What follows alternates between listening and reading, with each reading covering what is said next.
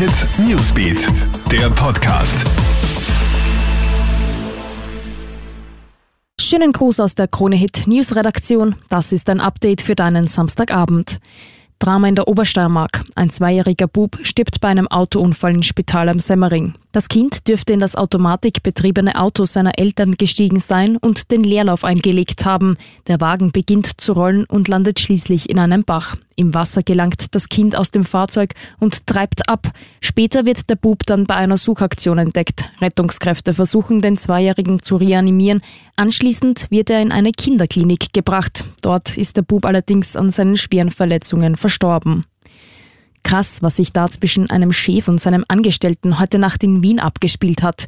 Im Bezirk Wieden soll ein 32-jähriger Syrer seinen 28-jährigen Mitarbeiter mit Benzin übergossen und versucht haben, ihn anzuzünden. Mit Hilfe eines Zeugens konnte das Opfer seinen Chef aber von dieser Tat abhalten. Danach ist der Täter geflüchtet, später aber wieder in die Firma zurückgekehrt, wo er von den alarmierten Polizisten festgenommen wurde. In einer ersten Einvernahme hat der 32-Jährige nicht nur die Mordabsicht bestritten, sondern auch, dass er den Mitarbeiter mit Benzin beschüttet hat.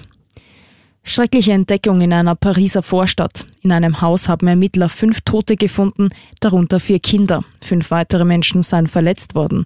Auch der mutmaßliche Täter soll unter den Verletzten sein. Wie französische Medien berichten, soll ein Mann in einem Café Hilfe gesucht haben und von einem Verwandten erzählt haben, der mit einem Hammer und einem Messer die Familie angegriffen habe. Die genauen Hintergründe der Tat sind aber noch völlig unklar.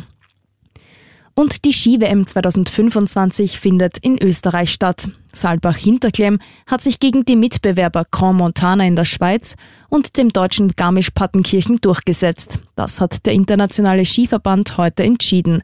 Die Skiweltmeisterschaften 2025 sollen von 4. bis 23. Februar ausgetragen werden. Ja, das war's dann auch schon wieder. Alle Updates gibt's für dich stündlich im Kronehit Newsbeat sowie laufend online auf kronehit.at. Hit Newsbeat, der Podcast.